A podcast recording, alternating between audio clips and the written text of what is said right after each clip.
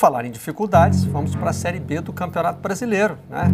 que está apresentando desafios muito grandes a times que querem voltar para a Série A.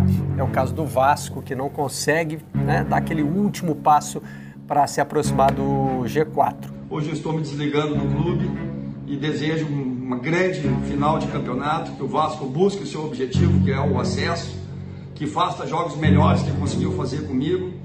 É uma tristeza muito grande, é uma oportunidade que eu percorri durante 30 anos para buscar um espaço num clube como o Vasco, mas chega um momento que a gente tem que ter hombridade de saber que o trabalho não funcionou nesse momento. Então, por isso, tomei essa decisão e estou aqui passando para agradecer a toda a torcida vascaína, a todos os colaboradores e já dentro de tudo aquilo que eu falei. Muito obrigado a todos, espero um dia poder, poder voltar a esse grande clube numa outra situação. O Vasco acabou de anunciar o Fernando Fala, torcedor vascaíno! Está começando o episódio 149 do podcast GE Vasco. Uma edição extra. A gente imaginou que só voltaria a gravar depois do jogo contra o CRB, mas o Vasco sempre tem emoção. O Lisca pediu para ir embora. O Vasco acabou de anunciar o Fernando Diniz, faz mais ou menos uma hora. A gente decidiu fazer essa edição extra para analisar tudo o que aconteceu nesses últimos dias e as consequências possíveis desses acontecimentos para os próximos jogos do Vasco. Estou com casa cheia aqui, recebendo dois repórteres que cobrem o dia a dia do Vasco no GE e o representante do clube no projeto A Voz da Torcida. Começando com os repórteres, como é que você está, Fred Gomes? Seja bem-vindo. Fala, Lu. Fala, Hector. E fala, João. João, aliás, que hoje o nosso editor é o João. João Bangu, que fez uma matéria sobre Vasco e sobre o Barbosa recentemente. Enfim, vamos falar de novidade, né? Vamos falar de novidade. Não esperava, né? Eu estava num folgão, num chinelaço de quatro dias. No meu dia de retorno, o Lisca anuncia a demissão. Trabalhei que nem um louco ontem, trabalhando que nem um louco hoje. Então vamos aproveitar que trabalhamos loucamente para falar do novo treinador. Apesar que loucamente tinha mais a ver com o anterior, né? Que é o Lisca doido. Aquele abraço também repórter que cobre o dia a dia do Vasco. Como é que você está, Hector Berlang? Seja bem-vindo. Fala, Luciano, Fred, João, galera vascaína, tudo na paz, tudo tranquilo. Uh, vamos falar aí sobre mais uma tentativa do Vasco de entrar nos eixos na Série B. Tomara que consiga. Representante do Vasco no projeto A Voz da Torcida, do canal Portão 9 no YouTube. Como é que você está, João Almirante? Seja bem-vindo. Fala, Lulu. Fala, Fred. Fala, Hector. Cara, é, o Vascaíno pode morrer de tristeza, de desgosto, de raiva, mas de tédio nunca, né? O clube está sempre aí com alguma pauta fervilhando. Veio essa, essa pedida de boné do Lisca aí, que eu acho que nem era inesperada, né? Ele deixava nas entrelinhas ali que não teria apego a gente a falou sobre isso aqui, né, no último episódio, que era possível, né? Que não que a gente gravasse longe disso, mas falou, se tiver alguma mudança no curto prazo, vai ser essa. É, e enfim, ele acabou pedindo boné, não fez um bom trabalho, né? A gente pode é, apontar aqui questões de elenco, e sempre aponta, mas acho que o Lisca também deixou a desejar pela expectativa que se criou, principalmente naquela coisa de trazer um novo clima, um novo ânimo ali. A gente não viu nada disso acontecendo. E agora chega o Fernando Diniz, né? Uma escolha assim que, cara, complicada, né? Porque, enfim, o Diniz tem um estilo de jogo que todo mundo sabe, de posse de bola, de construção e tudo mais, e não se notabiliza por ser alguém que arrume defesas, né? Muito pelo contrário. E é justamente o que a gente precisa. Então, assim, é uma aposta das, bastante arriscada, eu considero, e me parece fazer mais sentido você apostar no Diniz se você estiver pensando já na outra temporada porque esperar que em 15 jogos ele dê o resultado aí, acho bem complicado. É, eu acho que o João quase deu o sinal do que eu falaria aqui, porque eu estava conversando antes de você entrar aqui, João, antes da gente gravar. Falei para o Fred e para o Hector o seguinte: com o Diniz, o Vasco é favorito ao acesso em 2022. A questão é saber se ele vai chegar até lá, que eu acho Olha difícil. Só.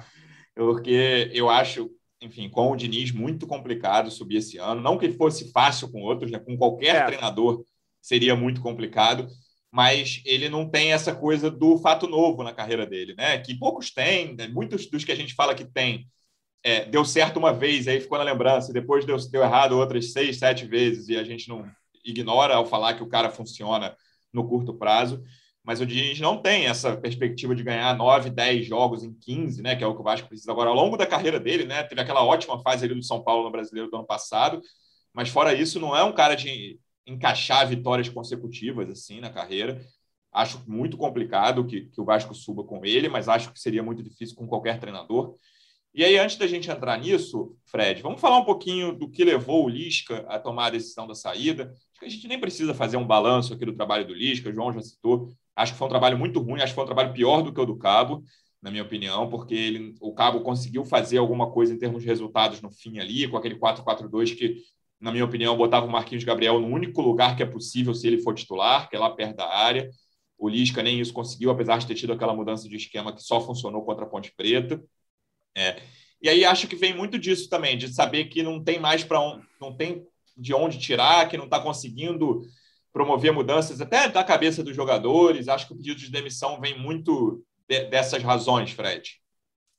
Verdade, Lu. É, assim, em relação ao Lisca, é, acho que ficou bem claro. Antigamente circulava muita história, mas a gente não conseguia confirmar. Mas depois nós conseguimos confirmar algumas atitudes do Lisca que desagradaram o grupo de jogadores. Então ele começou a perder o elenco. Essa é a verdade mesmo, assim, porque é, a gente já tinha ouvido falar que depois do jogo com Londrina ele ficou assim mais desanimadíssimo, muito desanimado. E aquela entrevista contra o Operário, é, ele praticamente entrega os pontos ali, fala que tem que ser feito, tem que ter uma tomada de decisão por parte da diretoria e tudo mais. É, como na matéria que nós fizemos hoje, eu, Zark e Hector, teve uma, um rompante dele no aeroporto, no desembarque pós-derrota para o Remo, que ele não quis acompanhar o restante do staff, que ia sair é, pelo, pela pista do aeroporto Santos Dumont. Ele não, ele foi embora com os auxiliares restante dele. do quê, Fred? É a Steph, né? Falei meio. Não tem nada a ver comigo, né? Falei meio chique. Não, não combina. Bem. Mas, enfim. E aí, eu, a partir dali, a gente escutava: olha, o relacionamento não é o mesmo. Agora, é curioso, né? Que o Vasco não, não queria se livrar de maneira nenhuma e não poderia, de acordo com aquela nova lei, não poderia mandar dois técnicos embora. E vinha dando respaldo ao Lisca, assim, tanto que contratou o Valber há pouquíssimo tempo. Foi um pedido dele feito há duas semanas. O Vasco insistiu, esperou o Cuiabá liberar um, ou contratar um zagueiro novo, o Impereur, e aí, de repente, contratou o cara pedido pelo Lisca, logo depois o Lisca foi embora. Então, é, realmente, acho que as atitudes do Lisca surpreenderam a muita gente dentro do Vasco, isso é, é fato. Entendeu? Essa saída surpreendeu muito o Vasco, o Vasco não contava com isso. Mas é aquilo que você falou: o trabalho não foi bom, não deu certo. O time jogou muito mal em várias partidas. É, foi naquela sequência de, de, de, jogos ruins que a gente sempre falava é, aqui, eu, você, Hector, João, falando, ah, e o Londrina, ah, mas também o, o do Havaí, não sei. E, e, e na gestão do Lisca, teve Londrina, teve Remo. Brasil assim, de Pelotas. Ele, Brasil de Pelotas, ele conseguiu somar várias partidas tenebrosas que acabaram culminando nessa saída dele. Então, acho que não tinha como manter o Lisca, não, e acho que nem ele via mais energia para tirar alguma coisa desse grupo. E aí, saindo o Lisca, Hector, a gente publicou no GE na quarta-feira que os dois nomes preferidos de cara eram o Guto Ferreira e o Fernando Diniz, que são treinadores de perfis muito diferentes. Né? O, o, o Guto ali do, do, tal do bloco baixo, de sair em velocidade, o Diniz da posse de bola, saída de bola ali desde o goleiro, que a gente vai falar sobre isso. A gente vai, esse é um tema que desperta muita curiosidade dos vascaínos desde o anúncio do Fernando. É, e me parece que não vou, não vou dizer que o Guto era exatamente o plano A, dá para dizer, Hector, e aí o Guto não quis, recusou, e o Vasco foi no Diniz, que é um cara que conhece o pássaro do São Paulo. Como é que foram essas últimas 24 horas depois do pedido de demissão do Lisca? Cara, é a segunda vez que o Vasco resolve rápido, né? É, a, a, busca para um novo treinador foi assim com o Lisca e foi assim agora com, com, o Fernando Diniz. O Fernando Diniz, na verdade, se a gente for pegar é, desde o início dessa, dessa gestão, ele sempre foi o, o primeiro nome assim cogitado pelo Vasco, pelo presidente Jorge Salgado, pelo Alexandre Pássaro, diretor executivo, é, e isso começa quando o Vanderlei Luxemburgo não permanece no clube. O Vasco, na época, tentou o Diniz, sim, a gente noticiou sobre, sobre isso, mas naquela oportunidade não houve um, um acordo, acho que muito mais pelo lado do Diniz, que tinha recém encerrado uma passagem é, pelo São Paulo, que foi encerrada de forma tumultuada, com aquele conflito que ele teve com o Tietchan, e, e aí não teve acerto. Então, assim, eu não tenho condições de afirmar se foi o plano A ou não foi o plano A. Talvez o Fred tenha alguma informação mais precisa, mas que o Diniz sempre foi o cara principal que o Vasco quis, foi. Então, eu acho que agora uh, coincidiu de Diniz estar disposto a topar, o Vasco mantinha a mesma avaliação que tinha do Diniz naquela época, muito pela relação sim que o Pássaro tem com ele, uma relação de entendimento não só de trabalho, mas uma relação de entendimento é, pessoal, assim, eles se dão bem. Se dão muito e, bem. E acabou que, meu, juntou a... Deu tudo certo para fechar, e fechou rápido, fechou em, sei lá, na primeira conversa, ou talvez na segunda. Então, foi, foi muito rápido e vamos ver o que, que vai acontecer. É porque, na verdade, o, eram dois nomes muito bem vistos no Vasco. Na primeira oportunidade dessa gestão, não tinha o Guto Ferreira disponível, ele ainda era treinador do Ceará. Isso, é e houve esse, houve esse longo desgaste do, do Fernando Diniz no São Paulo. Porque foi o que você falou, Luciano. Ele, ele fez uma campanha que, de repente, foi de um destaque absurdo no brasileiro, São Paulo liderando com folga, e aí começou a perder jogo e, e um, um, título que parecia totalmente ah, factível. começou, a dar, começou a dar problema quando caiu na semifinal da Copa do Brasil para o Grêmio. Pro Grêmio perde o jogo lá em Porto Alegre. E quando começou a, a chamar os pés de rato de perninha também é, lá. Eu vou, olha só, eu vou, já que vocês anteciparam o assunto, eu ia botar mais para frente os áudios que a gente recebeu de dois repórteres que cobrem o Santos e o São Paulo pelo GE. O Santos é o Bruno Gilfrida, que já cobriu o Vasco aqui no início do podcast GE Vasco ele estava em 2019. E o do São Paulo, eu vou botar o do São Paulo agora, que é o Zé Edgar de Matos, setorista de São Paulo lá do GE. Zé Edgar, seja muito bem-vindo. Diz aí, como é que foi a passagem do Diniz pelo São Paulo? Fala galera do GE Vasco, aqui quem fala é José Edgar de Matos, setorista de São Paulo. Tô aqui para compartilhar um pouco como foi a passagem de Fernando Diniz pelo clube do Morumbi. Ele chegou em setembro de 2019 com uma simples, mas muito difícil missão: renovar o estilo de jogo do São Paulo e principalmente torná-lo competitivo para disputar títulos. Afinal, São Paulo vivia um jejum de taças naquela época. Ele permaneceu quase dois anos no Morumbi, disputou 74 jogos, teve 34 vitórias, 20 empates e 20 derrotas, mas viveu uma passagem turbulenta, apesar da boa ou até para alguns ótima campanha no Brasileirão do ano passado, quando São Paulo disputou o título até as últimas rodadas. Entretanto, o que pecou Fernando Diniz dentro do tricolor paulista foi a questão da irregularidade. A equipe apresentava boas partidas, partidas importantes, mas ao mesmo tempo, diante de, devido ao estilo de jogo, devido a, a, a um estilo muito, diríamos assim, quadrado em relação ao que o Diniz propunha, sem alterar dependendo de adversário, sem modificar, é, se adaptar ao contexto das partidas, São Paulo acabou sofrendo derrotas muito importantes, como a eliminação no Campeonato Paulista para o Mirassol ou como a goleada para o Internacional dentro do Morumbi, aquele 5 a 1 que foi decisivo para basicamente tirar o São Paulo da disputa pelo título brasileiro. Porém, se perguntar para qualquer São Paulino ou para qualquer jornalista que acompanhou Fernando Diniz no São Paulo, acho que o caso mais importante é o caso Tietê, quando em uma cobrança acima do tom, poderíamos dizer assim, que o próprio Tietchan sentiu-se muito magoado. Fernando Diniz perdeu o controle do vestiário, perdeu o controle do seu trabalho no Morumbi. A partir dali, como o próprio Tietchan falou em um podcast recente, o São Paulo degringolou e saiu da disputa pelo título brasileiro. O trabalho de Fernando Diniz, no fim das contas, na minha análise, foi bom, devido à falta de elenco que ele possuía em comparação ao que o Crespo tem hoje mas foi muito turbulenta também. Foram poucos momentos de paz, diríamos assim, de Fernando Diniz no São Paulo. Mas ali o, ficou marcado pelo estilo de jogo, pela saída de bola diferente, que muitas vezes irritava o torcedor, mas não conseguiu cumprir o principal objetivo, que era tirar o São Paulo da fila.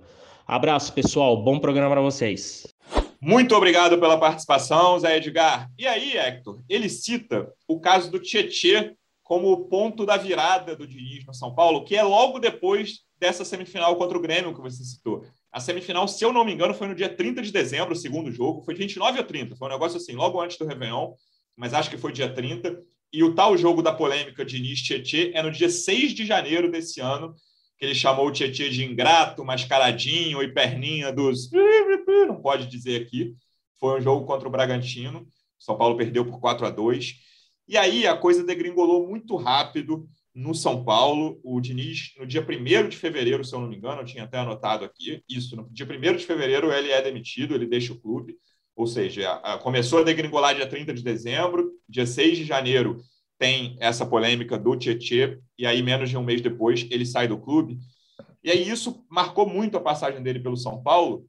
E também, depois, assim, o Tietê recentemente falou sobre o caso que ficou muito chateado por causa da família. E aí, João, a gente já começa a pensar, claro que o, o Diniz não fez isso no Santos, ele é um cara que dá muita bronca do, ali na beira do campo nos jogadores, mas ele não fez nada parecido com o que ele fez com o Tietê nessa última passagem pelo Santos mas já dá para ter uma noção de que ele vai gritar muito na beira do campo nos jogos do Vasco.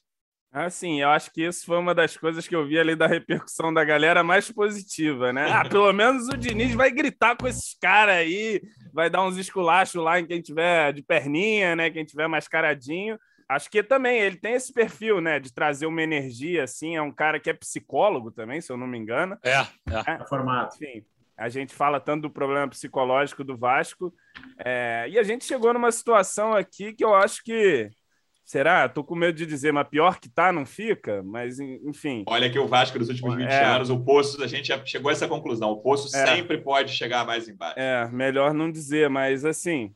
Cara, eram os nomes que tinham aí no mercado também, né? Eram perfis diferentes, mas isso acontece muito no Vasco porque geralmente o perfil é quem vai aceitar, quem está aí no mercado, quem que vai enfim, pegar essa bomba. Tentou-se o Guto primeiro, acho que era a prioridade, e enfim, não fechou com ele e trouxe o Diniz agora. Como eu disse no começo, me parece é, fazer sentido pensando em 2022, né? Se você está querendo, ah, entrega para o Diniz, para ele avaliar o elenco, para ele começar um trabalho já esse ano, visando a construção de um time competitivo para o ano que vem, porque, enfim, fazer a missão dos 10 jogos seria difícil para qualquer um. Mas com esse estilo Diniz aí, é, que é mais sofisticado e tal, que demanda ali mais trabalho, é, é, bem difícil acreditar em acesso, né? João, e eu vi que você botou uma escalação no Twitter, uma possível primeira escalação do Diniz. E aí, cara, escalar o Vasco com o Diniz, a gente empaca no goleiro já. Não dá para nem chegar no lateral, porque Sim. o Vanderlei, assim, com todo respeito ao Vanderlei, é o pior goleiro com o pé que eu já vi no Vasco. Não vi outro goleiro tão ruim com o pé. E o Lucão também é ruim, cara. O Lucão com o pé, né? O Lucão não é um cara seguro na saída de bola. E aí, João, como é que faz isso aqui? Porque é a grande característica dos times do Diniz, né? O Volpe no São Paulo, Fluminense também é a mesma coisa. É, como é que faz para escalar esse time com saída de bola, aquelas tabelas Vanderlei Hernando, que a gente tanto falou aqui ao longo da temporada? Isso aí, se, se rolar, vai ser defesa é. do Vasco vai ser a mais vazada da Série B, cara. É, isso aí o meu amigo Irlan Simões costuma dizer que é a famosa saída de bola de qualidade sem qualidade, né? Costuma dar muito errado quando os técnicos tentam implementar. Eu acho que isso é até é uma pergunta interessante para alguém fazer na coletiva para o Diniz, se ele pretende mesmo esse estilo de jogo ou se ele pretende se adaptar ao elenco que ele tem em mãos. Agora, Eu já te se... respondo agora, João. Diga. Não precisa nem perguntar para o Fernando Diniz. Ele vai com o estilo dele. Tu viu ele mudar o estilo dele em algum clube que ele pois treinou? É. Enfim. Mas, enfim, é... cara, acho que o Vanderlei é inviável. Assim, você pode discutir até o Lucão, mas o Vanderlei para esse tipo de jogo aí é você, porra, é pedir para se ferrar todo jogo, não que a gente já não esteja se ferrando, né? Mas, o enfim... Vanderlei, desculpa, João, na que você tá. falou do Vanderlei, eu acho que mais uma prova de que é inviável o Vanderlei perde espaço no Santos justamente com o Sampaoli, que queria goleiro jogando com o pé. É. Ali o Vanderlei, que era, era goleiro de seleção, goleiro de seleção, o cara foi relegado a segundo plano, e aí depois no Grêmio ele não conseguiu manter o nível. Eu, eu já vejo ah, gente tenho, falando do House, né? De entrar o House, lá. É. Provavelmente, assim, com todo respeito, provavelmente quem está falando do House nunca viu o House jogar para o bem ou para o mal. Não estou falando que o House é ruim, é. não, né? Mas é porque, assim, ah, o Vanderlei a gente já viu, o Lucão a gente já viu. Então, aí vai quem é, é o terceiro? É o House. Mas, cara, é, essa, essa saída de bola ali, realmente a gente fica imaginando com esses jogadores do Vasco. É, é complicado, né? Mas assim, um, do, um dos pontos do time do Diniz, pelo menos, são times que criam oportunidades, né? Costuma ter uma fragilidade defensiva, mas é um time que costuma ser interessante na, na fase ofensiva. Sim. É, agora, cara, Você tem fé? Vocês têm fé?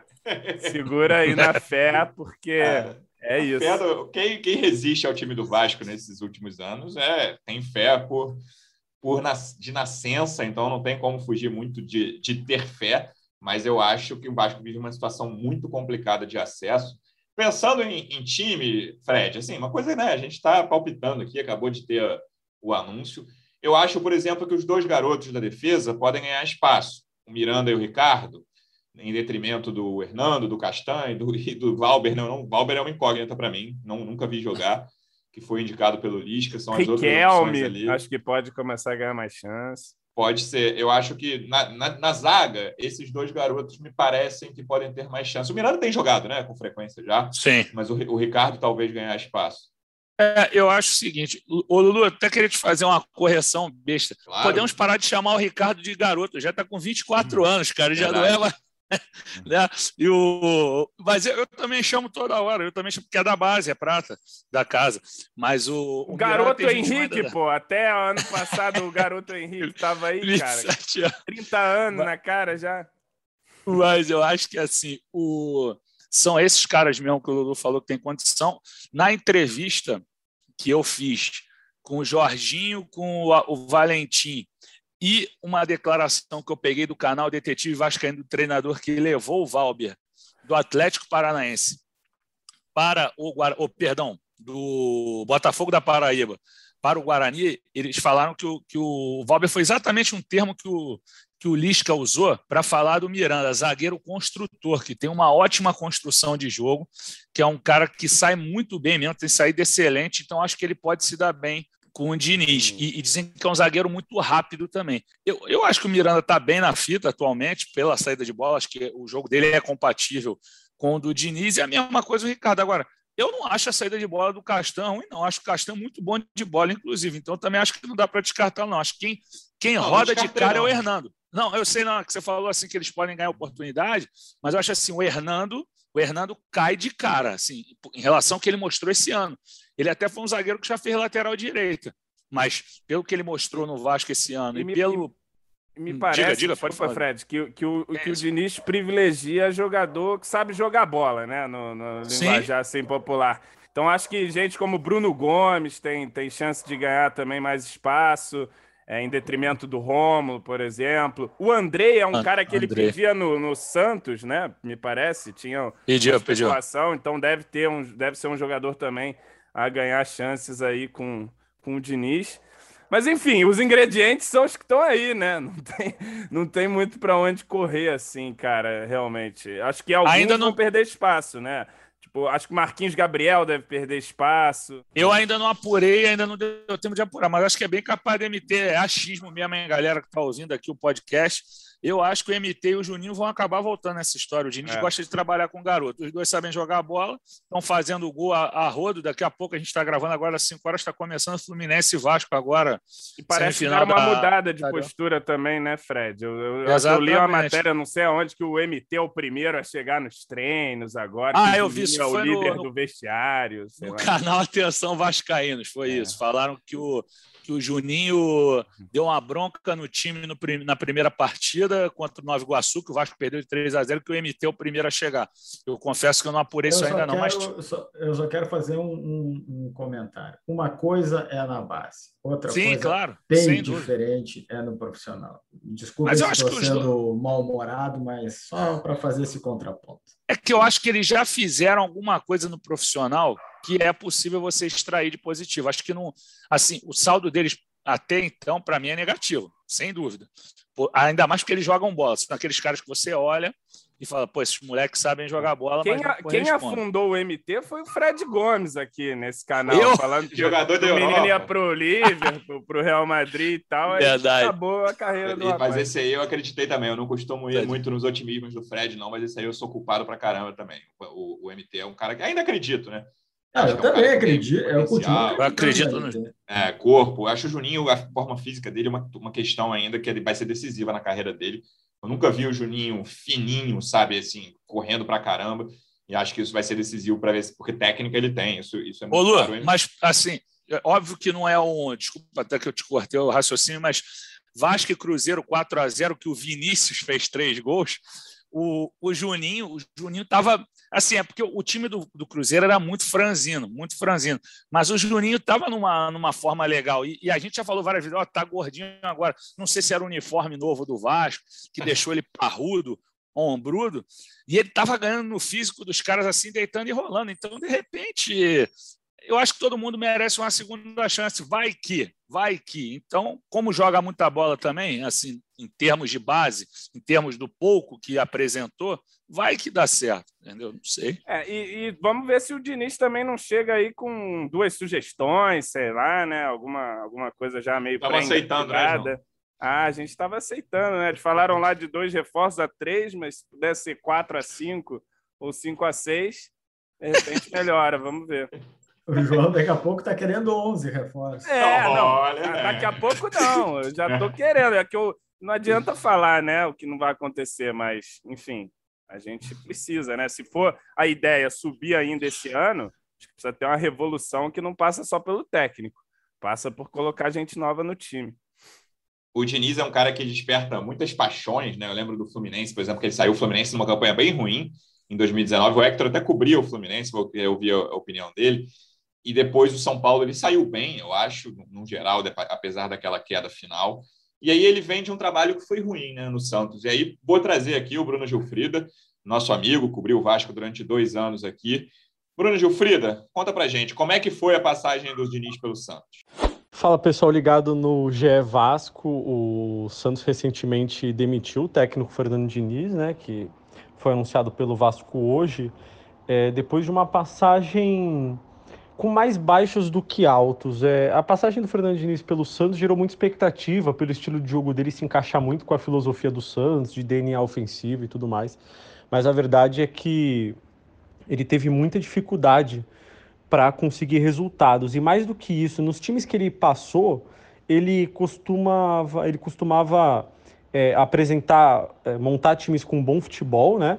Que não apresentavam resultados. E no Santos ele nem o bom futebol conseguiu é, colocar em prática. O Santos se tornou um time que ficava com a bola, e isso a gente sabe que os times do Fernando Diniz têm como característica. O Santos ficava muito com a bola, mas não conseguia finalizar. E os outros times precisavam de muito pouco tempo para é, criar chances de perigo contra o gol do Santos. Ali, às vezes o Santos ficava 10 minutos com a bola no campo de ataque, em dois minutos o adversário chutava duas bolas na trave. Então, é, o Santos se tornou um time muito frágil defensivamente e com pouca criatividade no ataque. O, o momento de, de maior empolgação assim que foi no início foi quando o Santos venceu o Atlético Mineiro na Vila é, por 3 a 1 salvo engano.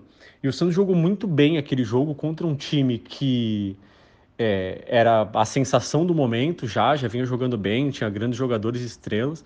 É, e o Santos vence por 3 a 1 e a torcida se empolga muito com o Fernando Diniz. Só que é, depois o Santos cai. Ele é demitido porque o Santos ficou seis jogos sem vencer. Ele saiu com é, 10 vitórias, 10 derrotas e 7 empates, números muito ruins é, para um time como o Santos que está na Série A e agora, nesse momento, está na parte de baixo da tabela. E ele foi demitido porque a diretoria se preocupou muito com o rebaixamento. É, o Santos não mostrava evolução, é, não mostrava é, melhorias depois de semanas de treinamento. Então a passagem do Diniz pelo Santos, eu diria, eu classificaria como decepcionante. Mas é isso. Que ele tenha sucesso no Vasco e bom podcast para vocês. Um abraço. Muito obrigado, Gilfrida. Volte sempre aqui, você é da casa. Hector, tem uma frase do áudio do Gilfrida que me chamou muita atenção. Parece que ele está no GE Vasco, parece que ele está ouvindo o GE Vasco, que ele disse que o time do Diniz era frágil defensivamente e tinha pouca criatividade no ataque, o Santos do Diniz.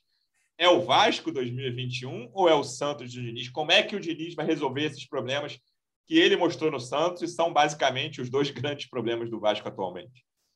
Pô, cara, queria saber essa resposta para poder te, te dar, dar para a torcida aí do Vasco. Tá valendo dinheiro sei, essa resposta. É, não sei. Acho que nem ele deve saber, cara, sinceramente. É, sim, é, eu acho que o trabalho no, no, no, Santos destoou na comparação dos trabalhos do Fernando Diniz nos times na Série A. O trabalho, ele foi demitido do Fluminense quando o Fluminense perde, acho que para o CSA e entra é, no, no Z4 do Campeonato Brasileiro Isso. de 2019. 19. É. Aquele jogo que o Fluminense né, teve, sei lá, 30 finalizações a gol, uhum. 15 chances claras de gol e a bola não entrou. E não, e o gol deles era um gol que, tipo, acho que foi um pênalti lá na frente que o VAR não deu, aí saiu o contra-ataque do CSA. Isso, foi um negócio isso. muito. Foi uma coisa bem é, bizarra, para usar o termo que me parece ser o certo. Mas, cara, o Fernando Diniz no Fluminense, aí eu vou falar um pouquinho da experiência lá. É, eu acho que o, o, o Fluminense com o Fernando Diniz não jogava mal. Ele tinha uma ideia clara de jogo e tu conseguia ver a construção da jogada. Obviamente, se não sai o gol, de nada adianta ter uma construção bonita, de nada adianta ter a posse de bola. E o problema era a defesa, cara. O Fluminense era muito frágil uh, defensivamente. Eu acho que até mais frágil do que é o Vasco hoje, sinceramente. Porque o, o, o Vasco, quando ele é atacado. Palavras fortes. O Vasco, quando ele é atacado, ele, em algumas situações, ele consegue se defender. Sofre, mas consegue se defender. Aquele Fluminense do Fernando Diniz, cara, era um ataque. Ele ficava com a bola o tempo inteiro. Os caras faziam um ataque e envolviam a defesa do Fluminense de um jeito, de uma facilidade de gol. E aí ele perdia os jogos. Então, assim, é, até vou dar uma opinião que é muito contraditória. Eu acho que tem tudo para dar errado o Fernando Diniz no, no Vasco, porque eu acho que, os, que, o Vasco não tem os jogadores que, que podem é, render no esquema que o Diniz gosta de jogar. Eu acho que o Vasco tem muitas deficiências para construir o jogo. Eu acho que a chance de dar errado é enorme. Mas, ao mesmo tempo, tem uma pequena chance de dar certo, porque o Diniz tem algo que os técnicos eh, anteriores ao Vasco é, ou não têm ou não conseguiram fazer, que é entrar na cabeça do jogador, é fazer o jogador acreditar que ele pode. A gente vai ter muito, muito notícia de treino, porque os treinos do Fernando Diniz, cara, é, ficou público essa briga que ele teve com o, com o Tietchan no São Paulo, mas os treinos dele, cara, ele quase enlouquece os jogadores porque é puxado, é em horário, é em horário de meio-dia para pegar o sol forte. E, meu, é cobrança até fazer do jeito que ele acha que tem que fazer. E isso é uma linha muito tênue entre o cara receber de uma maneira boa, motivação, entender que pode, repetir até acertar, até uma hora de estourar, de dizer, cara, chega, não aguento mais, entendeu? E aí há exemplos, é, é, teve exemplos no Fluminense, de, de desentendimentos. Teve um desentendimento com o Marlon, lateral esquerdo, uma vez num treino. Ele teve um desentendimento uma vez com o Ganso, mas aí foi num pós-jogo lá na Colômbia, na Sul-Americana, que não tinha imprensa e aí não foi revelado. É, mas esses caras do, do Vasco não tem muito querer, não, Hector. É, Esse que eu ia falar. É tem que aceitar mesmo. do jeito que for. É, agora. Tem uma... Bom, mas, podem não querer aceitar. Não, sim, mas, entendo, mas o, Lisca, o Lisca chegou aí. Pode dar briga do mesmo liga, jeito, cara. discussão. É, claro. É, claro. o Lisca chegou aí e não deu liga. Daqui a pouco com o Diniz vai dar. É, isso aí, eu, eu, acho, acho... eu acho que se der essa liga, pode dar alguma coisa de diferente, porque vamos combinar, né? Tudo bem que os jogadores do Vasco se dedicam, eu acho que não tem ninguém de, de corpo mole, mas, pô, os caras estão precisando apresentar mais, né? Vamos combinar. Então, talvez nessa cobrança, nessa, nesse trabalho psicológico aí que o Diniz possa fazer, a coisa antes. Agora, que tem tudo para dar errado, na minha opinião, tem. Eu acho provavelmente a maior qualidade do Diniz, mesmo nos trabalhos ruins dele, é que ele muda alguns jogadores de degrau no futebol brasileiro. O Fluminense, acho que os dois grandes exemplos, o Hector e o foram o Alan e o Caio Henrique né? Tipo, e aí no São Paulo, o Luciano Acho que. Não, não só esses dois, acho que teve, teve alguns outros, né? Mas esses acho caras Gilberto, vieram... Gilberto, lateral direito, passou a jogar muito mais do que estava jogando. Matheus Ferraz, zagueiro, passou a jogar muito mais do que estava jogando. E do que jogou depois. É, o Ganso com ele foi a melhor fase do Ganso no Fluminense. O Ganso nunca mais foi. Enfim, o Ganso é um caso à parte, né? O Ganso nunca mais foi o que ele foi no Santos, mas ele teve ali momentos que foi bem. Agora, os problemas são muito graves, problema defensivo e de não ter alternativa de jogo. Se tem um time que, por isso que eu falei o Grêmio e São Paulo na Copa do Brasil, se tem um time que consegue neutralizar, E vamos combinar que não foi só o Grêmio. O CSA, essa vez aí, na derrota, neutralizou, não tomou gol. Tomou um sufoco o jogo inteiro, mas não tomou gol. Se tem um time que consegue minimamente neutralizar, dá problema, porque não, não teve alternativa de jogo na, na época no Fluminense. É, ele muda jogadores de posição, né? Isso eu acho bem curioso. E, tipo, eu lembro do Léo no São Paulo agora, nem viveu uma grande fase. O Léo, revelado pelo Fluminense, lateral esquerdo da vida toda, fez vários jogos. Léo Pelé.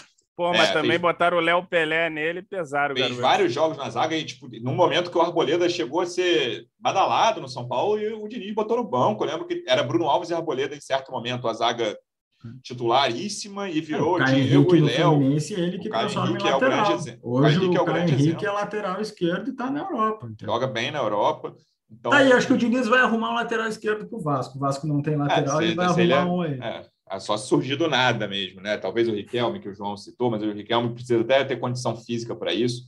Quais são os principais candidatos? É, no, no Santos teve até menos. Eu acho que o Pirani é o, é o principal. O Pirani já vinha jogando antes, mas se firmou com ele ali, o garoto. Quais são os principais candidatos a melhorar com o Diniz, na sua opinião, João? Cara, eu acho que o Bruno Gomes vai ser um jogador que ele vai usar bastante. Acho que, que pode ser um cara para evoluir. Espero que ele evolua ali os garotos todos. Ele sabe trabalhar com garotos, né? Gosta disso e tal, já fez esse trabalho com outros mas eu acho que é, que é nos garotos que dá para melhorar. É tentar tirar um pouco mais de Bruno Gomes, de repente MT e Juninho voltando sendo incorporados, é, Gabriel Peck, é, enfim, vejo por aí, mas é, como o Hector disse, eu, eu acho que as chances de dar errado são, são bem maiores de, de dar certo, né? Eu acho que é muito pelo elenco, né, Fred? Eu, eu gostaria de ver o, o Fernando Diniz no Vasco formando um elenco. Assim, vamos lá. Melhor das hipóteses que eu acho improvável. O Vasco sobe e ele fica formando o elenco para a Série A. Mas, assim, eu acho que mesmo se ficar na Série B, que eu acho o cenário mais provável, eu queria ver o Diniz mais tempo formando um elenco. Eu acho que não vai ficar, tá? Eu acho que vai ter mudança muito profunda no Vasco se o Vasco ficar na Série B. E o técnico sempre é o, o mais né, provável de sair ali. É, acho difícil, acho, por exemplo, né, não sei como vai ser a situação do Pássaro, que é o cara, né, o grande fiador da vinda do Diniz é o Pássaro, o Vasco se mantendo na Série B como é que fica tudo isso. Acho que tem muita coisa para discutir em caso de permanência na Cara, Série B. Cara, se o Vasco ficar na Série B, as mudanças são inimagináveis. É, é, eu também acho. Concordo Eu acho que o Pássaro não fica, não. Eu acho que o Pássaro não fica. Se, é, se não subir, no mínimo vai, cobrança vai, ter, vai, vai ser muito alguém grande. ali, né? E também acho, enfim, vamos ver. É, mas eu queria ver formando um elenco. E aí tem essa grande questão que é o elenco que o Vasco tem hoje. A gente pensa, olha, assim, né? Até essa pergunta que eu fiz ao João agora Beleza, tem uns três garotos ali que podem ganhar mais espaço do que eles têm hoje, podem se firmar, podem jogar melhor, mas é muito complicado, principalmente na defesa, na minha opinião, cara. O jeito como o Diniz joga na defesa, principalmente quando o time tem a bola, é muito difícil achar gente nesse elenco do Vasco para fazer o que o Diniz gosta que seja feito.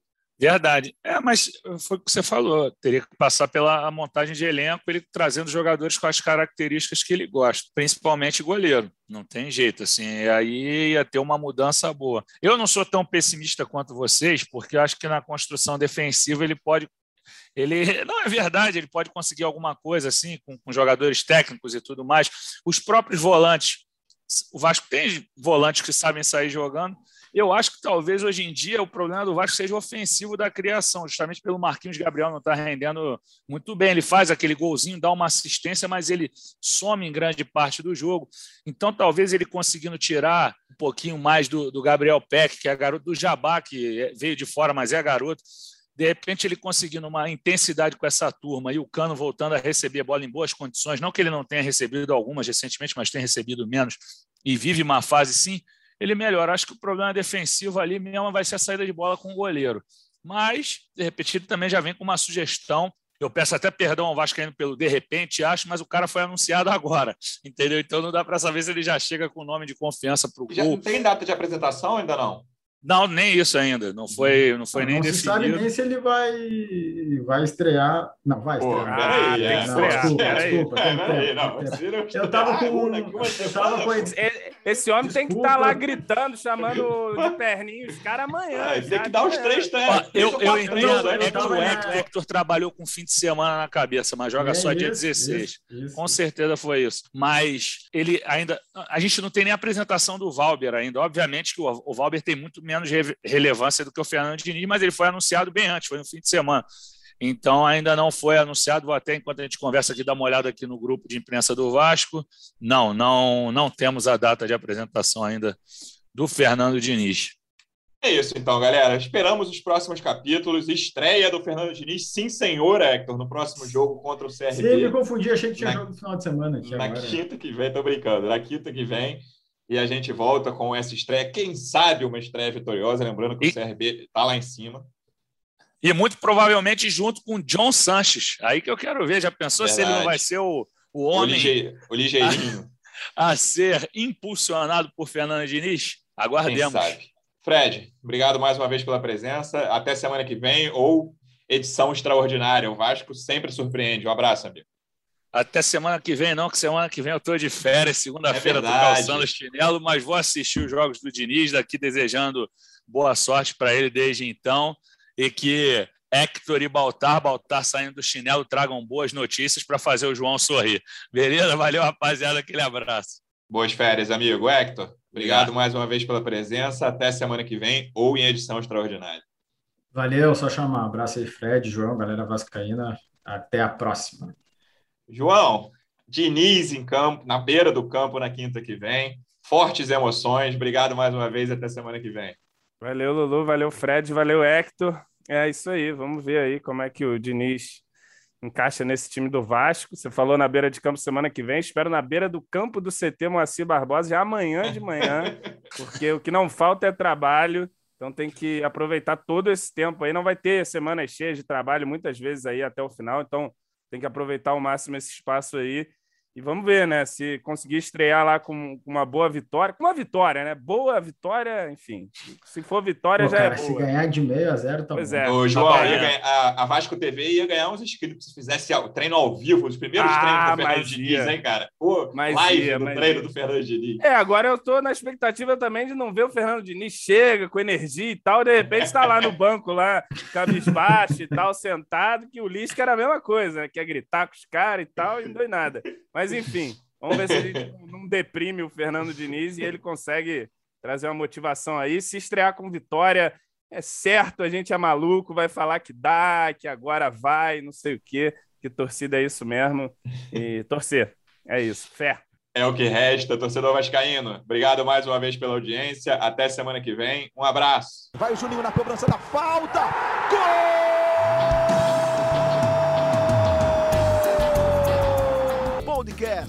Sabe de quem? Do Vasco! Do Vascão da Gama, do Gigante da Colina. É o GE Vasco.